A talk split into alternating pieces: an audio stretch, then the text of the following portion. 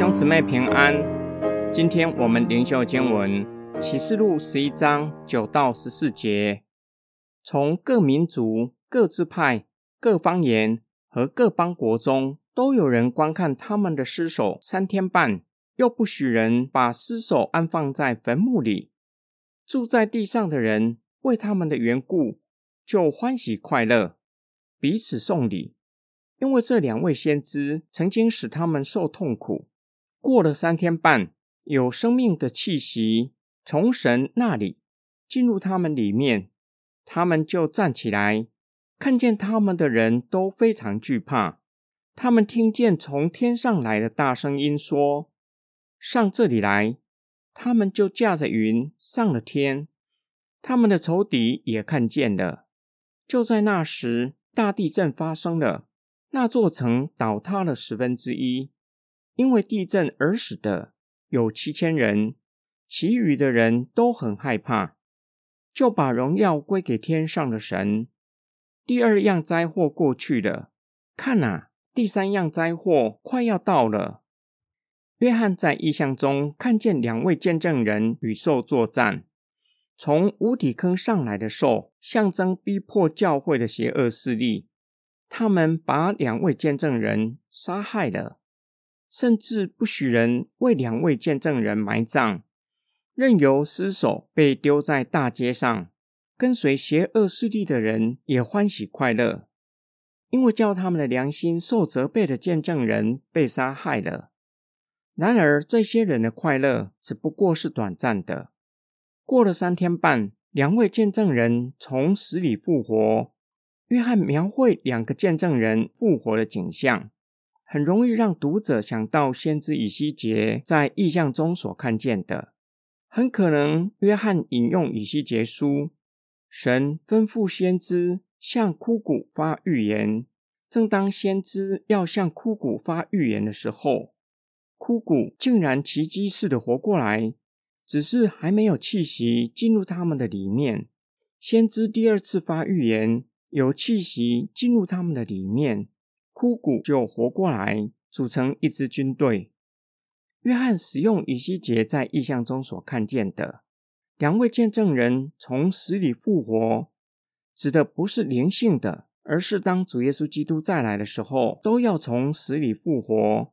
世人看见两位见证人复活，感到非常的惧怕，因为那是审判的时刻。两位见证人听见天上有声音呼喊他们，就驾云升天，使他们在地上的侍奉蒙上帝悦纳。他们像以利亚在旋风中，以及主耶稣完成使命后驾云升天。过去逼迫他们、为他们的死亡欢喜快乐的人，也看见了两位见证人升天的时候，地大震动，指上帝的审判临到。两位见证人失手倒下去的城市倒塌了，这城里近九成没有死的人都很害怕，把荣耀归给天上的神，完成先知以利亚和其他先知没有完成的工作，带领万国万民归向神。今天经文的默想跟祷告，这世代的人需要什么样的信息？我们向这个世代的人传讲什么信息？什么样的信息能够带领人悔改、离开罪恶、回转归向神的契机？从启示录的信息来看，恐吓式的，也就是不信耶稣就会下地狱，恐怕是行不通的。神在异象中启示约翰，苦难作为审判世人的工具，无法达到让人悔改、离开罪恶的作用。另一方面，上帝并不乐意看见世人在永恒中受苦。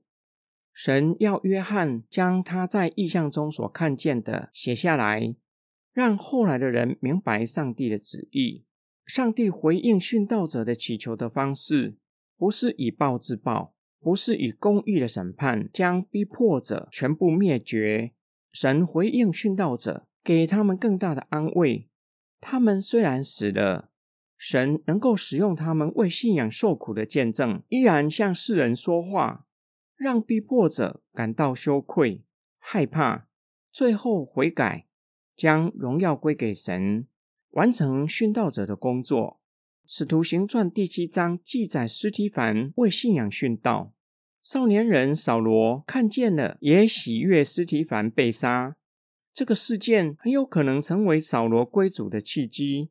扫罗在大马色的路上被大光照耀，主耶稣在大光中启示扫罗，他逼迫基督徒，正是逼迫基督，让保罗感到羞愧、害怕、认罪悔改。之后成为伟大的宣教士保罗。我们一起来祷告，爱我们的天父上帝，求你保守我们，叫我们不选择走容易的道路，不选择走不愿意付代价的道路，而是甘心乐意走通过苦难进入荣耀的道路，也就是背起自己的十字架，跟随耶稣基督的道路。我们奉主耶稣基督的圣名祷告。阿门。